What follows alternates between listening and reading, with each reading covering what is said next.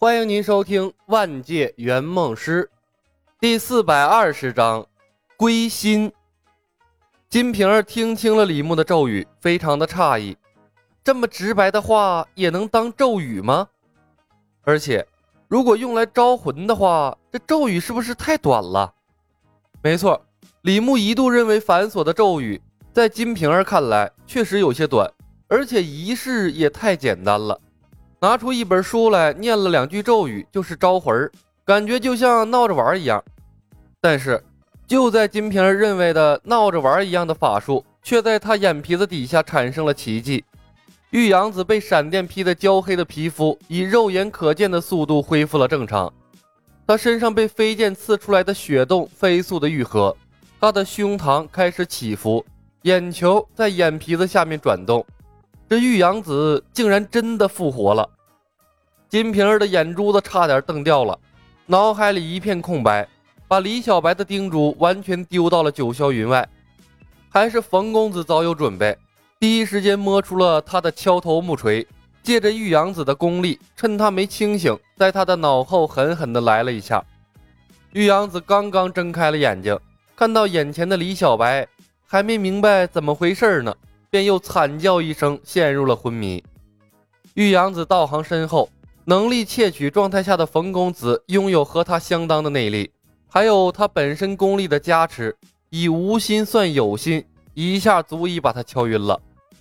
可怜的玉阳子死后回魂，本来还有二十分钟的时间，重新回头看一看这个让他醉生梦死的世界，顺带着留两句遗言，交代一下长生堂的宝藏什么的。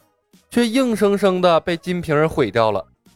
李牧不可能当着金瓶儿的面再把玉阳子敲醒，询问宝藏什么的，那会暴露敲头失忆技能的弊端，与控制仙学院不利。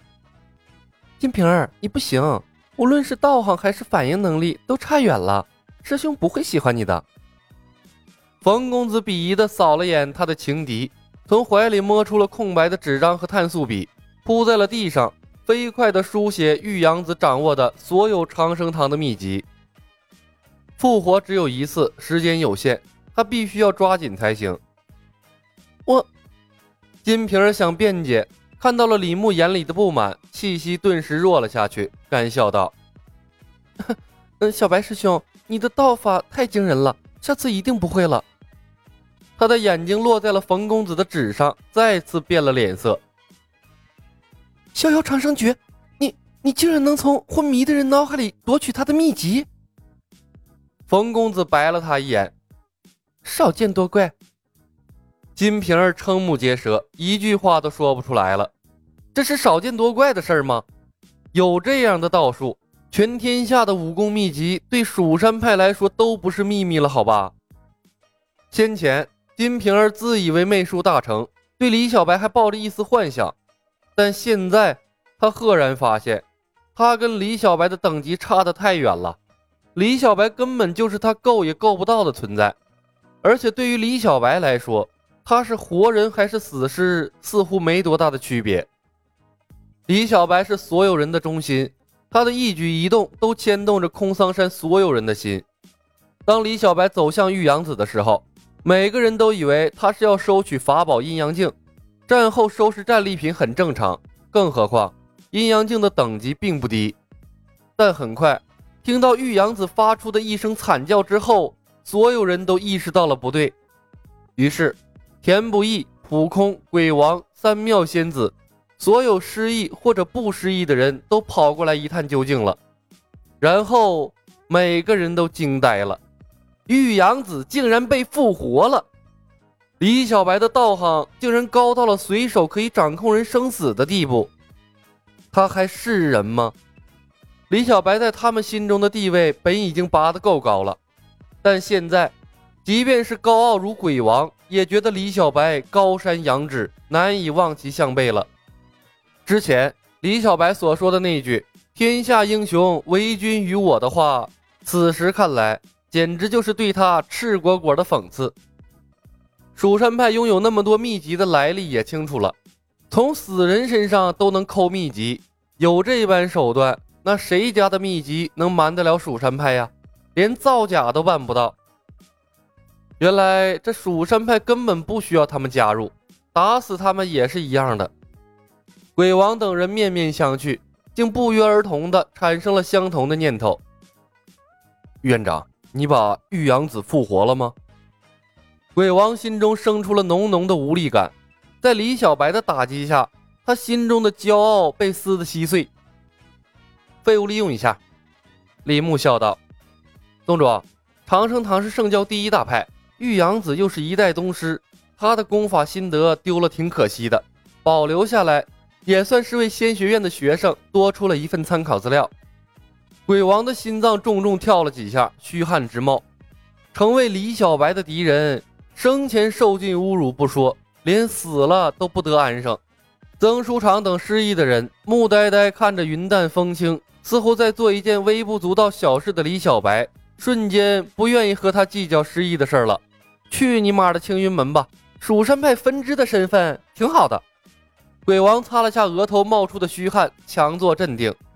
院长，稍后我便把天书第二卷的内容和我的研究心得誊写出来，交给院长保管。万某既然成为了仙学院的副院长，委实不该藏私。我先替仙学院的学生谢谢宗主了。李牧笑着对鬼王抱拳。实不相瞒，我正发愁，不知该如何跟宗主讨要天书第二卷呢。当不得院长一声谢。既然加入了仙学院，万某所做的一切都是应该的。鬼王连连躬身，格外的谦让。恰在此时，冯公子抬起头来：“师兄，长生堂的秘籍总结完了，没有书喽？”冯公子摇头：“好，下一个毒神。”李牧随手抽出智能飞剑，划过了玉阳子的喉咙。刚才胸口还上下起伏的玉阳子，喉咙里发出了咯咯的响声，手足挣扎了几下，又变成了一具尸体。玉阳子没有白白奉献长生堂的秘籍，最起码在转世重生的帮助下，他的仪容仪表得到了整理和恢复，比被闪电劈的黑不溜秋的样子帅多了。李牧呢让人存活二十分钟的转世重生魔法太低级，等玉阳子自然死亡，让鬼王等人发现了就不太妙了。倒不如趁时间未到，直接送他归西。虽然显得无情了一些，但还能在鬼王等人的心中留下个高深莫测的印象。起死回生啊，多少人梦寐以求的能力！队友中多一个会复活的妈妈，那是一件多幸福的事儿啊！起死回生的能力广而告之，至少能给仙学院的师生队伍平添至少三层战斗力。李小白杀了两次玉阳子的狠辣作风，又一次震撼了新加入的教职工。普空连佛号也不念了，干脆利落的学着鬼王，为仙学院捐出了天音寺的大凡般若心法。既然加入了仙学院，天音寺已经落后了太多，再不仰头赶上，那早晚会被淘汰的。本集已经播讲完毕，感谢您的收听。喜欢的朋友们点点关注，点点订阅呗，谢谢了。